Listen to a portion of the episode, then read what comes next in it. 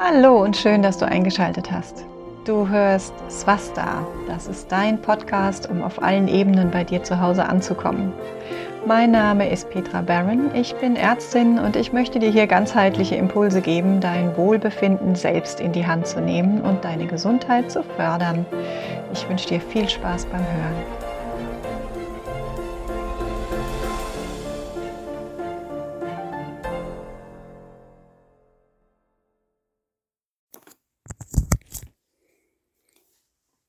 Jetzt hat es ein bisschen gedauert, bis der nächste Podcast rausgekommen ist. Ihr habt es gemerkt. Ähm, vielleicht, vielleicht auch nicht, weil bei dem schönen Wetter ist man ja auch total gerne draußen. Kann man natürlich auch Podcast hören, wenn man unterwegs ist oder im Schwimmbad oder beim Fahrradfahren. Aber ja, es hat mal wieder einen kleinen Grund, warum der Podcast ein bisschen verzögert rauskommt. Erstens hatte ich kein Internet, was eine Katastrophe ist mit dem, was ich mache. Und immer wenn es so ein bisschen sich hinzieht, dann sind die nächsten Themen für mich nicht so spannend. Ja, dann habe ich da so ein bisschen, ach, dann mache ich das halt. Jetzt will ich euch natürlich nicht den Podcast mit so einer Stimmung, dann mache ich das halt ähm, liefern. Deshalb, ich werde natürlich euch schon hier erzählen, was für euch wichtig ist. Aber tatsächlich merke ich immer mehr, dass diese reinen Fakten, also wir haben ja gesagt, es geht jetzt um die ayurvedischen Kräuter, nachdem wir die Wildkräuter so ein bisschen abgehandelt haben. Und ich merke einfach, dass es ganz andere Themen sind, die mir im Moment auf der Seele brennen. Und das merke ich ja auch an, an eurem Feedback, dass hier wirklich tiefer sitzende Dinge, wenn wir mal so nach innen schauen, dass wir da ansetzen könnten. Und das finde ich natürlich auch viel spannender.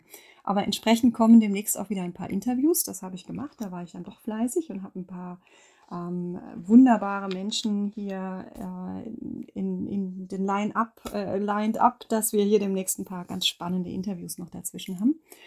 Und natürlich macht es trotzdem Sinn, genauso wie ich am Anfang des Podcasts ja auch über die Ayurveda Basics und die Gesundheitsbasics gesprochen habe. Die sind schon wichtig. Ja, deshalb möchte ich euch jetzt auch hier nicht die großen ayurvedischen Kräuter vorenthalten. Die sollten wir hier schon abhandeln. Vor allen Dingen, wenn ich mich in späteren Kursen oder Podcasts einfach darauf beziehen mag, dann kannst du da einfach nochmal reinhören. Und genauso ist es ja auch mit den Basics vom Anfang, wenn du die noch nicht kennst und Lust hast, ein bisschen mehr über Ayurveda zu erfahren oder ja, was, was die Blue Zones ausmachen, wo die Menschen einfach gesund alt werden, dann hör doch einfach nochmal in die Basics rein, in die ersten Podcasts, die wir ähm, die ich für euch aufgenommen habe, die wir, ich wollte gerade sagen, gemeinsam hier besprochen haben, weil für mich fühlt sich das immer so an, als würde ich mit dir direkt hier erzählen. Und in dem Sinne gehen wir jetzt auch die großen ayurvedischen Kräuter und, und Mischpräparate an. Ashwagandha werden wir besprechen, Triphala werden wir besprechen, wer es noch nicht kennt. Das ist eine Mischung aus drei Früchten. Wir sprechen über Shatavari, wir werden über Brahmi sprechen und dann muss ich mal gucken, wie viel Lust ich noch habe oder ob ich dann lieber auf ein gutes Buch verweise. Und heute fangen wir an mit dem Ashwagandha. Ashwagandha ist ein ganz wichtiges ähm, Einzelpräparat aus der ayurvedischen Medizin, was auch in ganz, ganz vielen Mischpräparaten sich findet.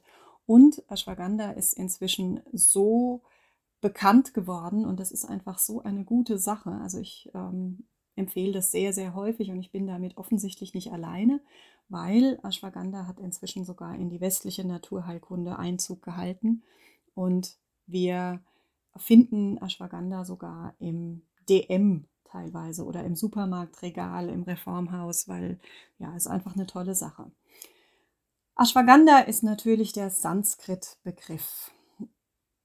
Auf Latein heißt das Ganze Vitania somnifera oder somnifera. Ich weiß nicht, wie man es korrekt ausspricht. Ich bin kein Lateiner.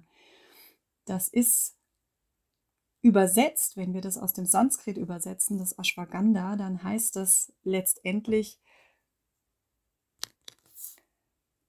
das nach Pferd riecht. Genau gesagt, nach Pferdepisse.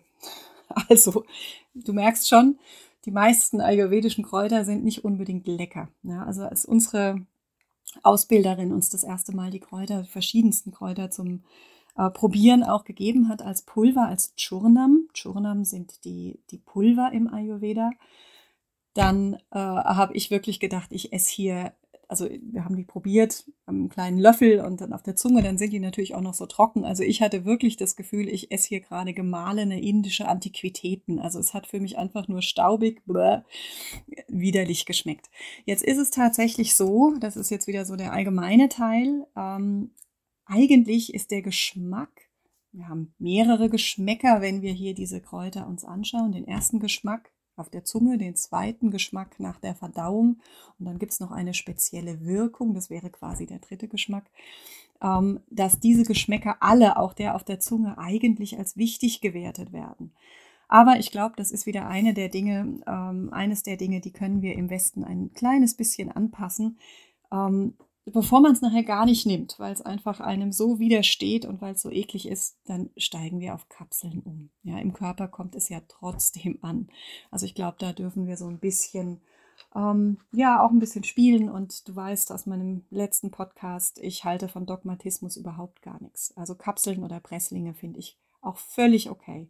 Und wie gesagt, es gibt ja auch Zubereitungen, wo das meistens als Mischung drin ist, aber zum Beispiel gibt es auch den ähm, ayurvedischen Likör, den Rischstamm, der ist also mit einem ähm, sehr süßen Alkohol dann auch ähm, ja, vergoren sozusagen. Und da äh, haben wir natürlich auch nicht das Problem, dass es nicht schmeckt. Ja, also die Rischstamms sind bei uns nicht so sehr verbreitet, weil man nicht immer so gut drankommt. Aber die sind zum Beispiel ähm, in, in Indien wiederum sehr weit verbreitet. Man kann natürlich auch aus den Pulvern eine Reduzierung mit Ghee herstellen. Das heißt dann immer Grittam oder Gritter.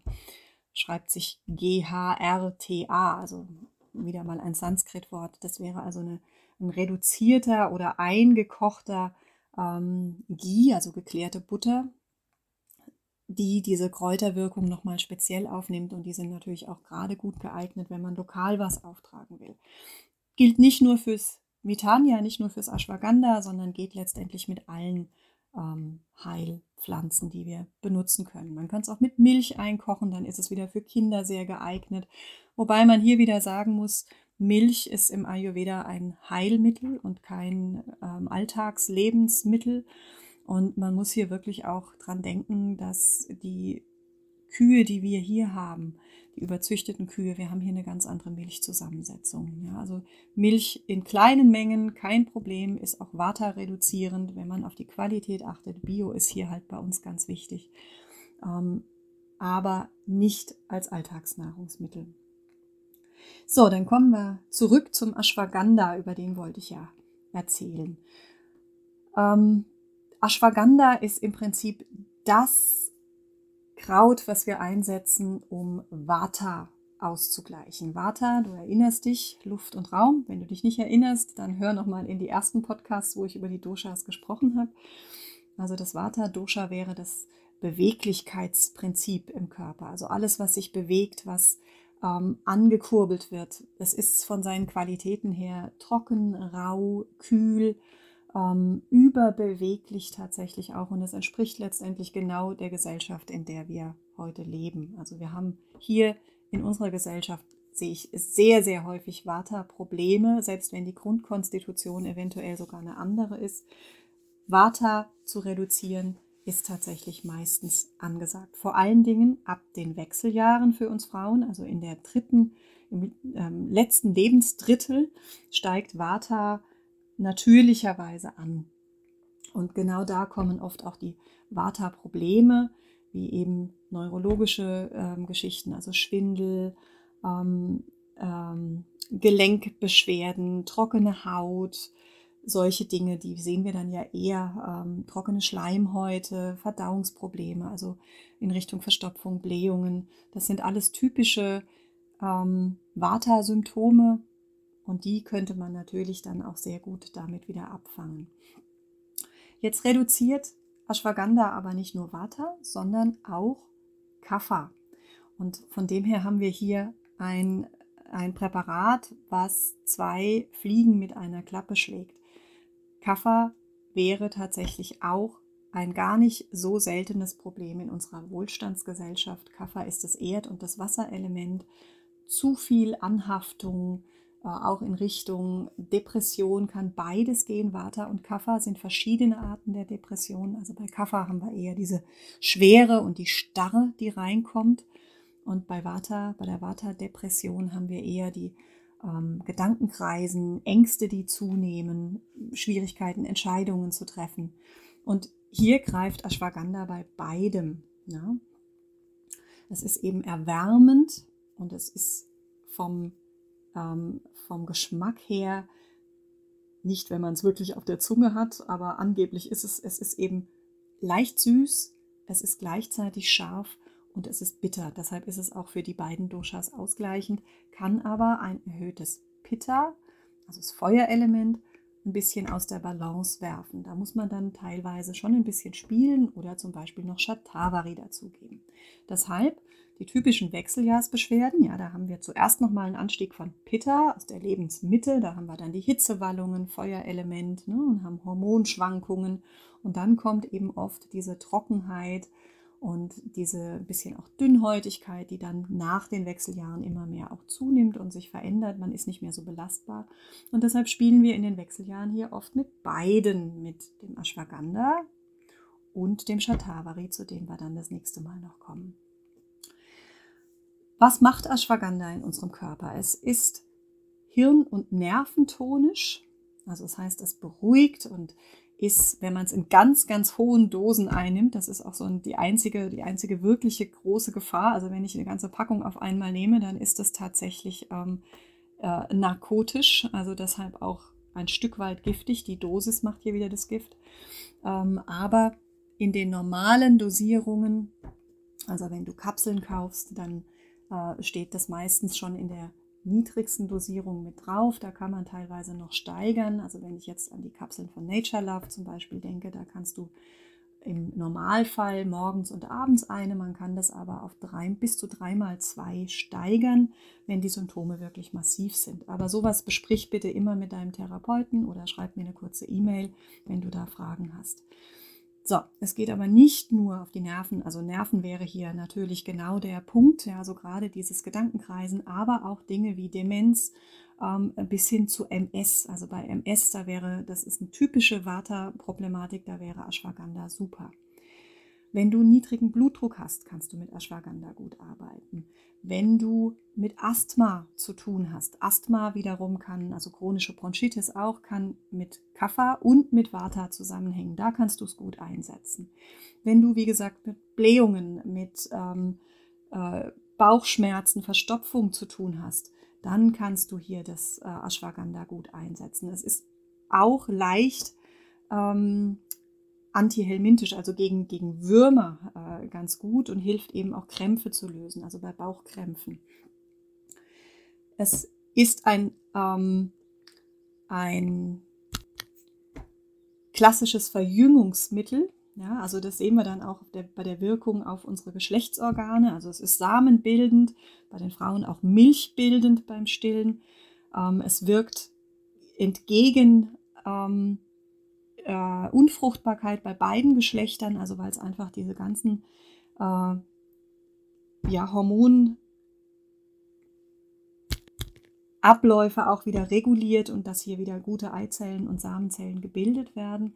Es ist entzündungshemmend und es hilft auch, da habe ich auch ein nettes Feedback von einer Patientin bekommen, der ich das aus ganz anderen Gründen verordnet hatte, dass sie äh, das definitiv weiternimmt und ihr Mann da auch sehr dafür ist, äh, dass sie das weiternimmt, weil es hilft uns auch wieder die Libido zu steigern und macht auch wieder Lust und äh, hier die, die Weiblichkeit einfach auch wieder zu fördern, weil es im Prinzip ähm, das Schmiermittel ist, in Anführungszeichen jetzt nicht wörtlich zu nehmen, sondern es ist einfach im ganzen Körper nährend und befeuchtend. Das ist ja genau das, was es, wo es dem Vata was entgegensetzt. Also auch hier super Sache. Blasenentzündung kannst du es einsetzen.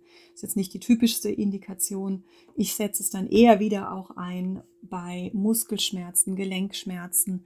Und die Frage kommt recht häufig, wie ist es denn, wenn ich einen Brustkrebs in der, in der ähm, Geschichte habe? Wenn ich zum Beispiel auch eine Antihormonpräparat einnehme. Vitania, also Ashwagandha, hat leicht phytoöstrogene Wirkung. Also es ist schon ein ganz leicht wirksames ähm, pflanzliches Hormon. Von dem her sind hier viele Therapeuten ähm, eher vorsichtig und zurückhaltend. Und auch wenn du hier Bedenken hast, dann halt dich lieber zurück, ja, nimm es eher nicht. Aber die Datenlage ist hier eigentlich eher pro Ashwagandha. Tatsächlich hat Ashwagandha sogar leicht ähm, zytostatische Wirkung. Also es ist eigentlich das Mittel, was man auch gerade bei, bei Krebserkrankungen geben würde, weil es eben stärkt, leicht zytostatisch, also Krebszellen bekämpfend ist und weil es einfach ausgleicht, weil es unsere Psyche stabilisiert, unsere Nerven stabilisiert. Bei Erschöpfung, also auch bei chronischen Erschöpfungssyndromen, also wie ähm, Chronic Fatigue oder auch ähm, äh, Fibromyalgie ist Ashwagandha eine super Sache, ja. Ähm, Nervenschmerzen als Nebenwirkung von der Chemotherapie zum Beispiel oder ähm, beim Diabetes, also wenn, wenn du eine Polyneuropathie hast. Das sind alles Dinge, da kann ich das super einsetzen. Lähmungserscheinungen.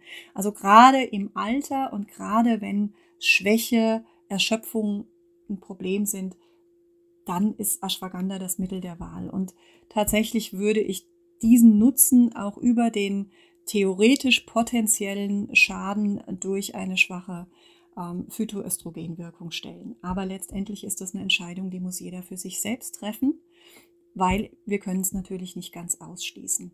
Rheumatismus habe ich jetzt noch gar nicht explizit erwähnt, ich habe nur die Gelenke erwähnt.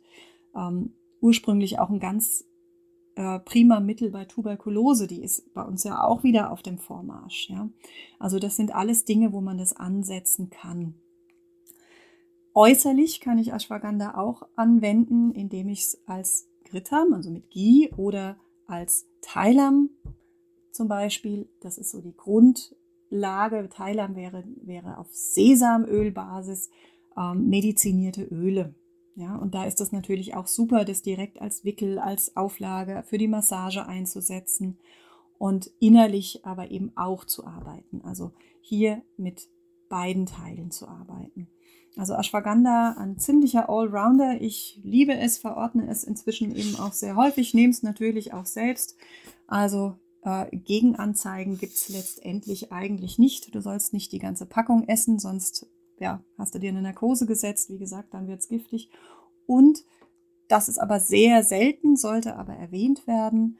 Wenn du es über einen längeren Zeitraum einnimmst, halte mal einen Blick auf deine Leberwerte. In ganz seltenen Fällen ähm, erhöhen, erhöht Ashwagandha die Leberwerte und dann sollte man es durchaus absetzen oder zumindest die Dosis reduzieren und gucken, was passiert, weil in sehr seltenen Fällen eine Leberschädigung beschrieben ist. Aber wie gesagt, das habe ich jetzt ein einziges Mal in der ganzen Geschichte verdachtsweise erlebt. Deshalb, das steht auch fast nirgends, aber ähm, erwähnt haben wollte ich es. So, dann haben wir das erste Kraut quasi abgehandelt. Und äh, ja, dann machen wir hier noch so ein bisschen die Serie. Wie gesagt, Shatavari werde ich auf jeden Fall noch ansprechen. Brahmi ist bei uns ziemlich verbreitet. Trifala, da das bei mir auch ganz oft Anwendung findet. Und dann gucke ich mal, ob ich mir noch so ein paar einzelne Sachen rauspicke oder ob ich dann genug habe von Fakten. Und zwischendrin oder danach, ich muss mal gucken, wie wir da äh, durchkommen, gibt es wie gesagt noch ein paar spannende Interviews. Wenn es dir gefallen hat, dann Abonniere gerne den Podcast oder lass mir eine Bewertung da. Schreib mir auch gerne einfach eine E-Mail, wenn du Anregungen hast. Ich freue mich total. Und wie gesagt, hör nochmal in die Basics rein. Du weißt, das ist mein absolutes Steckenpferd inzwischen, weil ich einfach immer wieder sehe, dass wir diese Basics vernachlässigen. Wir suchen immer nach der Lösung, nach dem perfekten Präparat. Und nein, auch Ashwagandha löst nicht alle Probleme, wenn die Basis nicht auch berücksichtigt wird. Also schau gerne auch noch mal rein, ob du hier ähm, alles im Griff hast. Da findest du auf meiner Seite auch einen kostenlosen Minikurs dazu, wenn du da erstmal reinschnuppern willst. Und wenn du Fragen hast zu irgendwas, gesundheitliche Probleme, dann melde dich gerne einfach bei mir. Schreib mir eine kurze Mail und wir schauen, wie ich dir helfen kann. Ansonsten wünsche ich dir jetzt erstmal einen super schönen Tag oder eine gute Nacht, falls du es abends gehört hast. Und ich hoffe, wir hören uns bald wieder und vielleicht auch bald live. Alles Liebe, deine Petra.